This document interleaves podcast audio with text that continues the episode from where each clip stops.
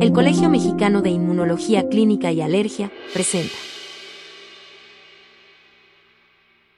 Bienvenidos a una cápsula de Semica TV.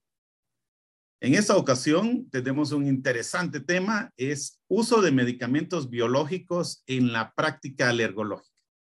Y no menos interesante, pero sí súper interesante nuestra ponente, ¿Quién contestará preguntas? Ella es la doctora Ana Paola Macías Robles, alergóloga e inmunóloga pediatra por el Instituto Mexicano del Seguro Social, Centro Médico Nacional Siglo XXI.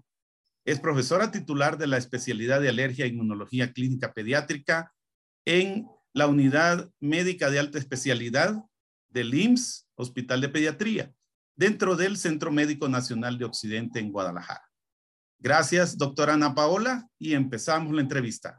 Un gusto que esté con nosotros aquí en Semica TV y en esta cápsula tan interesante con un tema que nos trae hoy. Hablando del, tema de anticuerpos antimonoclonales, eh, doctora Macías, ¿por qué estos reciben el nombre de biológicos? Sí, muy bien, muy interesante. Gracias, doctor Mario. Eh, los anticuerpos monoclonales, como bien lo dice su nombre, son anticuerpos proteínas sintetizadas de forma en un laboratorio para bloquear o neutralizar ciertas sustancias que nosotros queremos eh, inhibir. En el caso de las enfermedades alérgicas, pues contamos con anticuerpos monoclonales que van dirigidos para neutralizar eh, citocinas proinflamatorias o incluso inmunoglobulina específica. Ah, muy bien. Es medicina de precisión. Definitivamente el futuro nos alcanzó. En estas enfermedades alérgicas, doctora, ¿hay un rol específico de citocinas? Estas citocinas, ¿qué tanto es el trabajo que involucra pues en, el empeoramiento o en la evolución de la enfermedad alérgica? Sí, doctor. Como bien sabemos, eh, en las enfermedades alérgicas existe una participación muy importante de las citocinas de perfil TH2, como son la interleucina 4, la 5, la 13. Y esta respuesta inflamatoria va a condicionar aún más respuesta inflamatoria y esta eh, se va a seguir perpetuando. Entonces, por eso es muy importante, no solamente participan estas citocinas, sino también otras nuevas que se han ido descubriendo y también es muy importante el papel que juega la IgE específica. Esta IgE específica en la respuesta alérgica sabemos que se va a unir a su receptor de alta afinidad en mastocitos y basófilos y estos al degranularse van a liberar pues igual sustancias inflamatorias como son la histamina y la prostaglandina, lo que sigue perpetuando esa respuesta alérgica. Y bueno, ahora como usted bien comentaba, eh, nos encontramos ante una medicina de mayor precisión que eh, estas nuevas terapias han ido evolucionando y ya no solamente tratamos las enfermedades alérgicas con esteroides, sino que ahora tenemos terapias que van dirigidas a dianas terapéuticas muy precisas. Es como darle al paciente un traje más a la medida para su enfermedad. Eh, decir, doctora, que pronto vamos a ser francotiradores. casi, casi. Justo, justo a lo que necesitamos. Entonces ahí es donde radica con los primeros anticuerpos monoclonales la medición sérica de la inmunoglobulina E.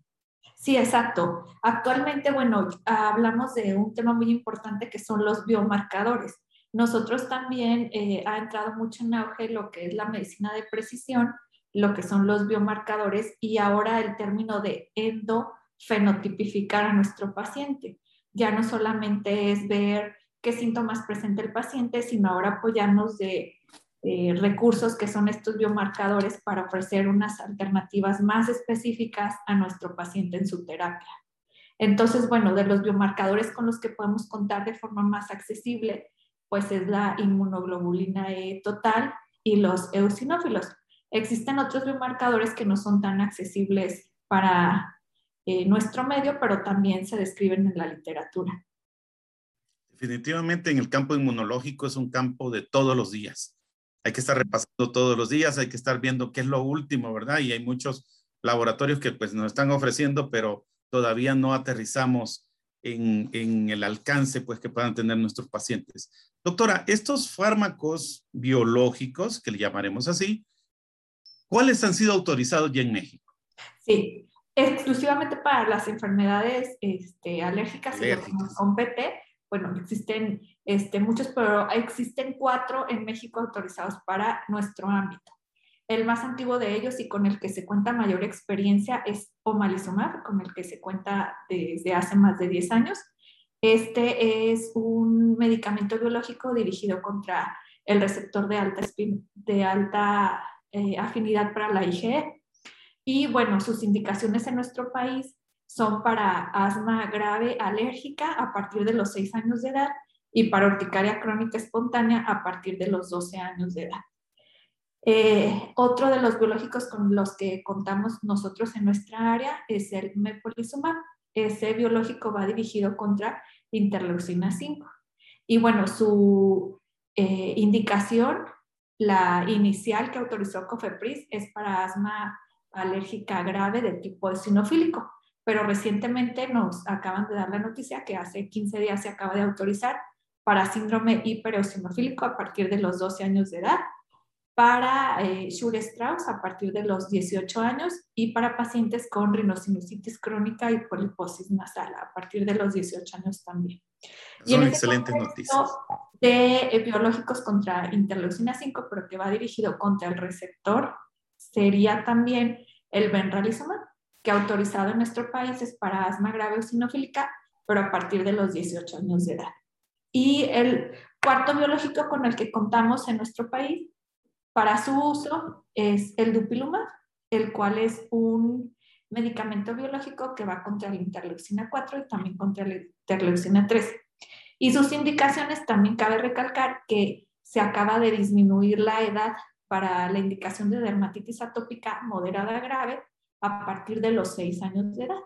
Esto a partir de febrero.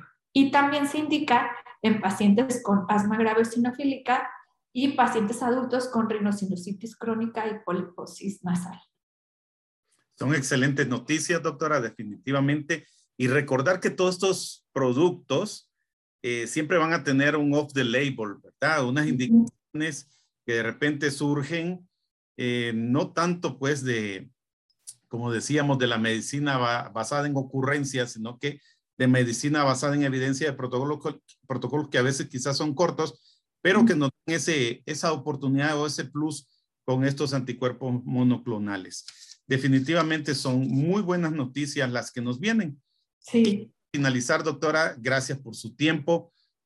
Hay una pregunta controversial y me toca hacerla a mí definitivamente y es, aunque estos productos se ve el cambio radical cuando se usan, siempre surge la pregunta, del tratante, del tratado, de la aseguranza. Es el tiempo de uso, vamos a decir, calculando. Sí, sí, es un tema eh, que aún sigue estudiándose y que todavía nos, nos seguimos haciendo nosotros la pregunta, pero bueno, de los estudios que se han observado, podemos dar eh, una prueba diagnóstico terapéutica, la bibliografía comenta de cuatro a seis meses para ver efectividad. Y en caso de que veamos respuesta, pues se pudiera dejar un tratamiento de tres a cuatro años. Eh, pues ha habido eh, mucha controversia respecto al tiempo de su uso, pero sí son medicamentos que pueden utilizarse a mediano y largo plazo para que el paciente pueda tener una respuesta. Si suspendemos los medicamentos, pues obviamente ya no va a haber la función de ese bloqueo neutralizante del anticuerpo y pudiera regresar eh, nuevamente la sintomatología. Pero bueno, es una pregunta que eh, falta por seguirse estudiando y la experiencia nos va a ir dando la respuesta, ¿verdad? Sí, cada vez las cohortes van siendo más grandes. Sí, exacto. doctora Ana Paola Macías, eh, la doctora Ana Paola pues nos dio este espacio. Ella es eh, médica alergóloga inmunóloga, residente en Guadalajara, tiene a cargo pues el profesorado en el Instituto Mexicano del Seguro Social aquí en la región de Occidente. Gracias Ana Paola, un gusto y continúen con Semica TV. Gracias, hasta luego. Hasta luego.